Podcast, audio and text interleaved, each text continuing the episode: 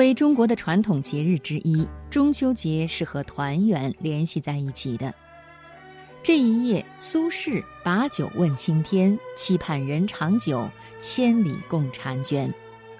这一夜，白居易感慨西北望乡何处是，东南见月几回圆。在李商隐的诗中，这一夜大概嫦娥都后悔偷吃了灵药，落得个形单影只。古人如此，现代的文人亦然。他们或者直抒胸臆，或者通过笔下的人物抒发着中秋时节对团圆的期盼和分离带来的惆怅。首先，我为朋友们带来季羡林先生的作品《月是故乡明》。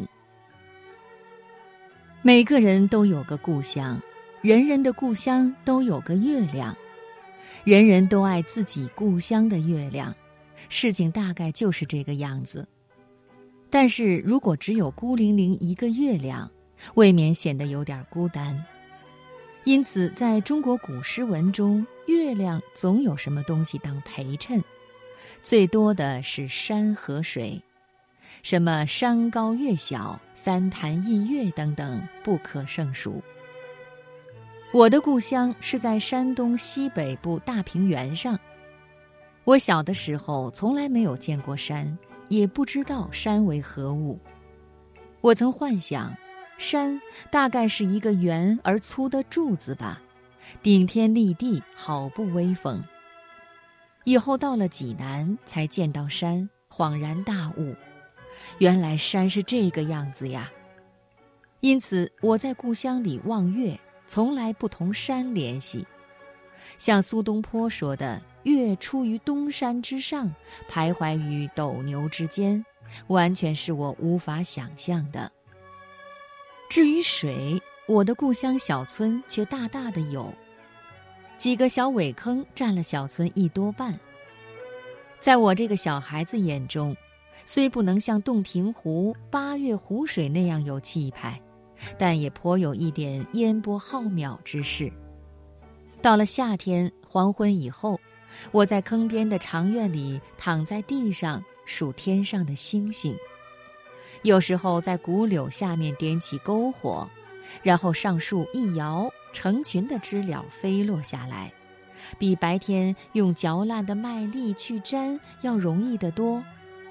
我天天晚上乐此不疲，天天盼望黄昏早早来临。到了更晚的时候，我走到坑边。抬头看到晴空一轮明月，清光四溢，与水里的那个月亮相映成趣。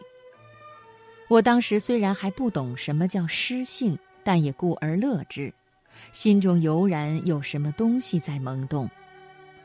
有时候在坑边玩很久才回家睡觉，在梦中见到两个月亮叠在一起，清光更加晶莹澄澈。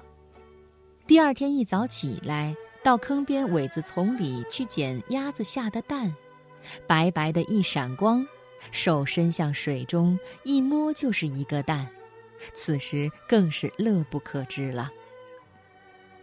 我只在故乡待了六年，以后就离乡背井，漂泊天涯。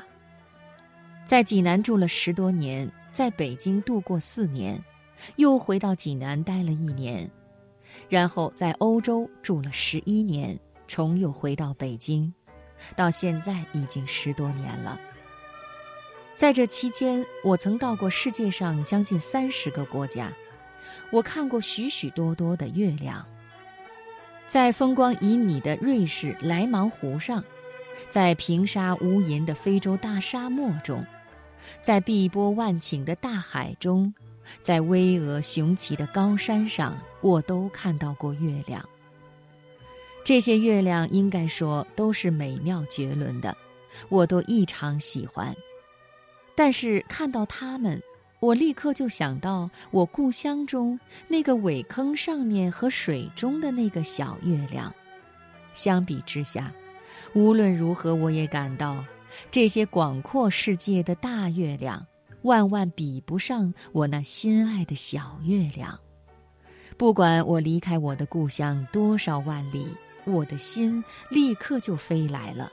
我的小月亮，我永远忘不掉你。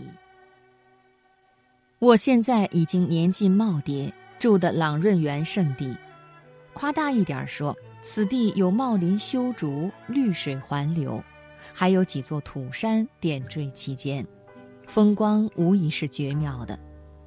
前几年我从庐山休养回来，一个同在庐山休养的老朋友来看我。他看到这样的风光，慨然说：“你住在这样的好地方，还到庐山去干嘛呢？”可见朗润园给人印象之深。